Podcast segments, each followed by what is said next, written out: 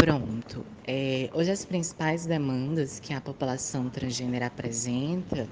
é a demanda né, do acesso integral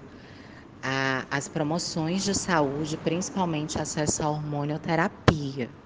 que é uma reivindicação, mas também uma mobilização que o Grupo Interinstitucional de Trabalho, né, voltado para a promoção da cidadania e defesa dos direitos humanos em privação de liberdade, vem se propondo